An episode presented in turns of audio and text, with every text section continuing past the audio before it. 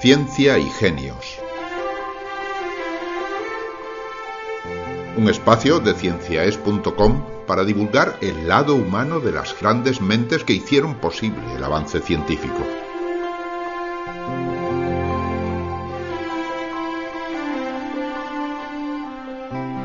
Ciencia para Escuchar vive exclusivamente gracias a las aportaciones voluntarias de sus oyentes. Si le agrada nuestro trabajo y desea colaborar con una donación, visite nuestra página web cienciaes.com.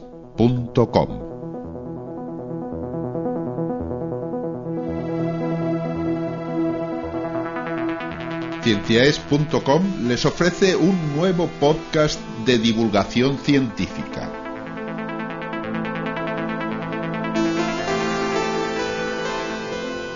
Kilo de Ciencia.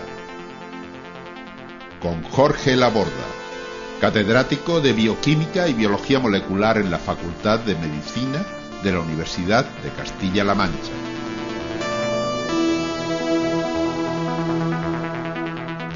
Kilo de Ciencia se une al nutrido grupo de podcast de divulgación científica que ofrecemos en cienciaes.com.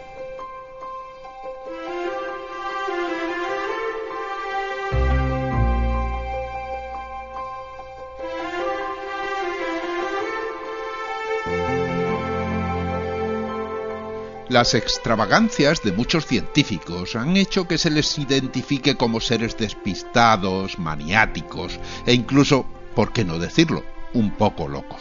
Por supuesto no es cierto. Sin embargo, en el siglo XIX vivió un científico inglés llamado Charles Babbage, que cuadraba bastante bien con ese estereotipo. Su cabeza era un hervidero de ideas y la más famosa de ellas fue una máquina mecánica de calcular que no llegó a concluir. Sin embargo, como les comentamos en la información adicional que ponemos en cienciaes.com, unos científicos británicos la construyeron en 1991 siguiendo escrupulosamente los esquemas de Babbage y demostraron, siglo y medio después, que podía realizar operaciones matemáticas con una precisión de 31 dígitos. Por algo Charles Babbage es considerado como el padre de las computadoras modernas. Escuchen ustedes su biografía.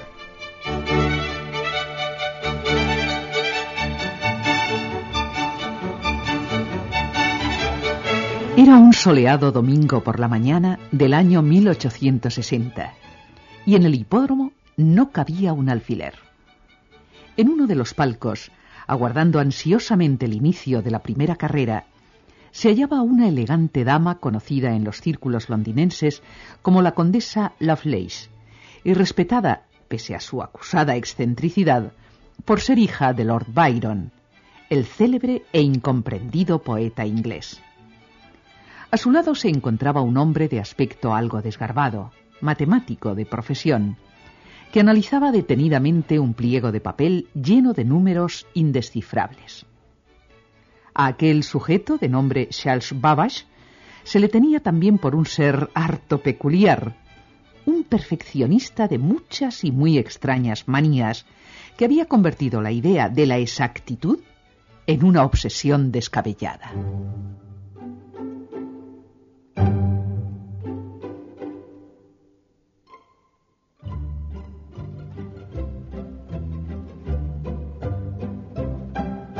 Sé bien que me persigue la fama de bicho raro. Y es cierto que siempre, incluso de niño, tuve inquietudes un tanto extravagantes. A los diez años, por ejemplo, intenté demostrar experimentalmente la existencia del diablo. Y quise también averiguar, con métodos analíticos, si era posible o no caminar sobre el agua. Supongo que a algunos les parecerá algo extraño, pero no lo puedo evitar los milagros bíblicos ejercen sobre mí una fascinación irresistible. He analizado matemáticamente todos y cada uno de ellos, y he llegado a la conclusión, por citar solo una, de que la posibilidad de que un hombre resucite entre los muertos es de una entre diez elevado a doce. Es decir, el fenómeno es altamente improbable, pero no del todo imposible.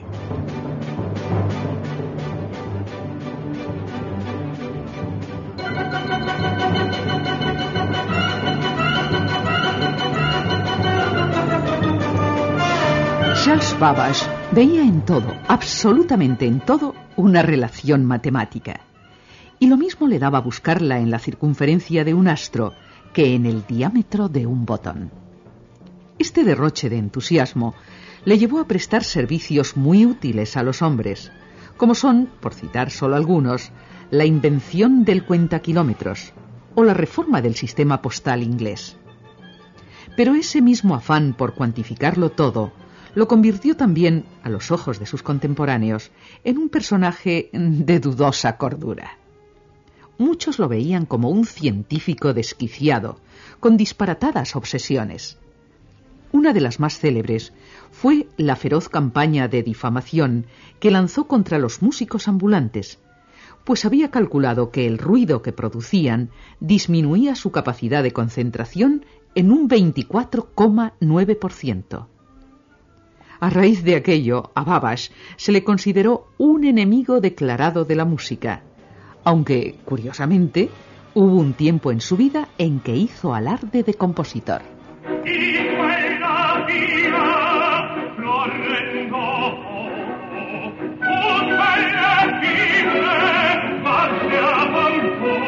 La idea me asaltó mientras asistía a una función de ópera. Estaba, lo reconozco, mortalmente aburrido y ya no sabía qué hacer para distraerme. Fue entonces cuando me fijé en un destello de luz rosácea sobre mi camisa que procedía fortuitamente del escenario. Sin ningún disimulo, abandoné el palco y me fui a merodear detrás de los telones, pues se me acababa de ocurrir una idea genial. Decidí en ese mismo instante componer un ballet guiado única y exclusivamente por el deseo de montar una fastuosa escenografía con todo lujo de dioramas y efectos especiales. Desgraciadamente, la obra se quedó sin estrenar, porque el director de teatro perdió la paciencia. Siempre se me ocurría una nueva idea para complicar el montaje y realzar aún más la magia de la luz.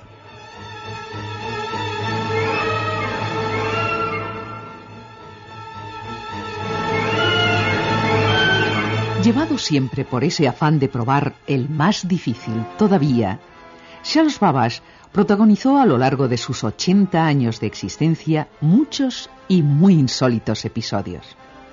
Uno de los más conocidos y también de los más peligrosos ocurrió durante un viaje a Italia, cuando anunció que pretendía realizar una expedición científica a las profundidades del infierno. Sus amigos, lógicamente, se lo tomaron a broma hasta que una mañana lo vieron prepararse para explorar el Vesubio desde el interior. Descendió al volcán armado de un barómetro, un sextante, tres termómetros, una cinta métrica y una caja de galletas. Cuando salió, milagrosamente sano y salvo, se sorprendió de la mirada atónita de sus compañeros, pues a él aquella odisea le había parecido una aventura de lo más normal.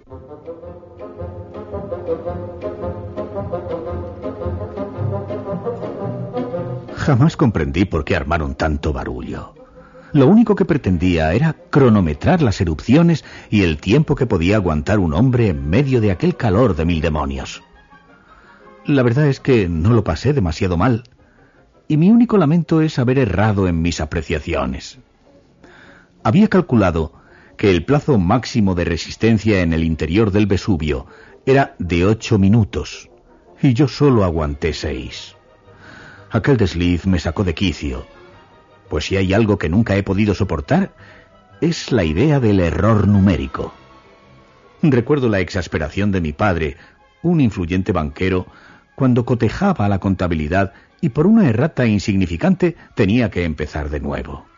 Lo mismo que me ocurrió muchas veces a mí al repasar las tablas de logaritmos o las cartas astronómicas. Hasta que decidí un buen día buscar remedio definitivo a aquella situación demencial.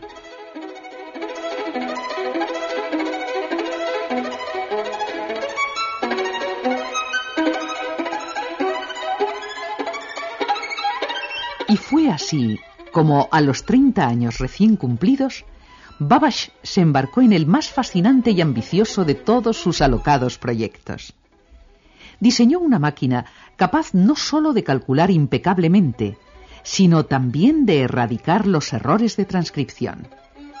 La bautizó con el nombre de ingenio de diferencias, porque está basada en un principio matemático que permite determinar valores sucesivos de funciones polinómicas utilizando solo la operación de adición.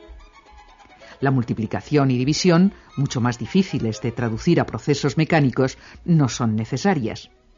Así y todo, el tamaño y la complejidad del ingenio, expuesto hoy en el Museo de Ciencia de Londres, son monumentales. Consta de unas 25.000 piezas, mide casi 3 metros de altura, 2 de anchura y pesa varias toneladas.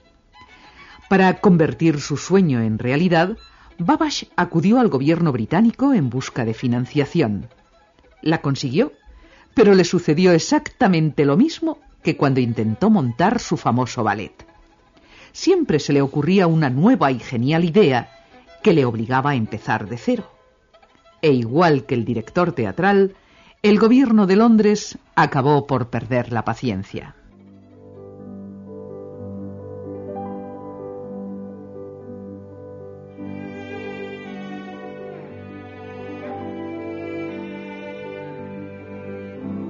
El día más triste de mi vida fue la tarde que el primer ministro, Robert Peel, me comunicó personalmente que ya no podía financiar mi proyecto. Me echó en cara que le hubiera dedicado más de diez años y me recordó que aquello ya le había costado 17.000 libras a las arcas del Estado, frente a las 740 de la locomotora de vapor de Bull. Sin embargo, no pienso darme por vencido. Estoy decidido a convertir mi sueño en realidad. Y por eso me encuentro aquí, en este hipódromo, con mi buena amiga, la condesa Lovelace, una jugadora empedernida. Entre los dos hemos ideado un sistema infalible para ganar las carreras de caballos, y con un poco de suerte sacaré mi diseño adelante. No me refiero al ingenio de diferencias, sino a otro mucho más ambicioso. Una máquina mágica a la que he bautizado como ingenio analítico, y que tengo ya perfectamente estructurada sobre el papel.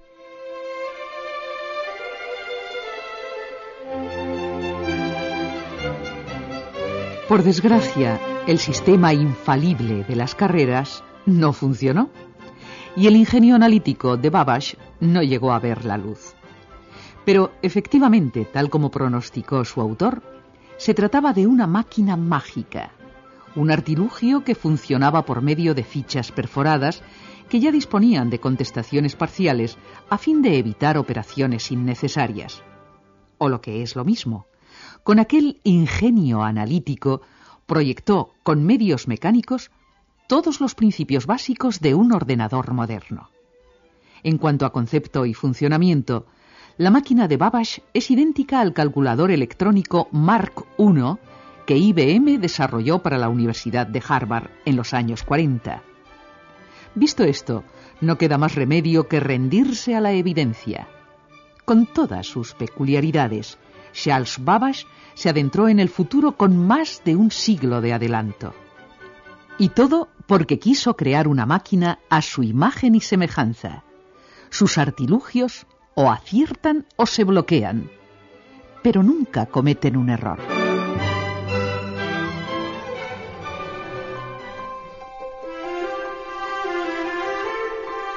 Han escuchado ustedes la biografía de Charles Babbage. Un capítulo más de Ciencia y Genios.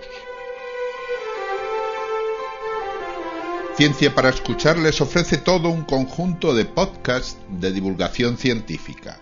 La ciencia nuestra de cada día. Ulises y la ciencia. Hablando con científicos. Ciencia y Genios. Zoo de fósiles Océanos de ciencia.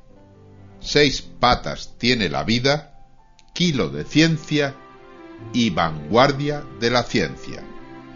Todos estos programas están a su disposición de forma gratuita en nuestra página web cienciaes.com.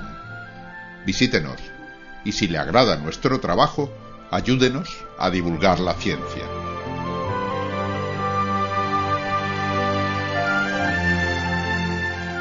cienciaes.com. Ciencia para escuchar.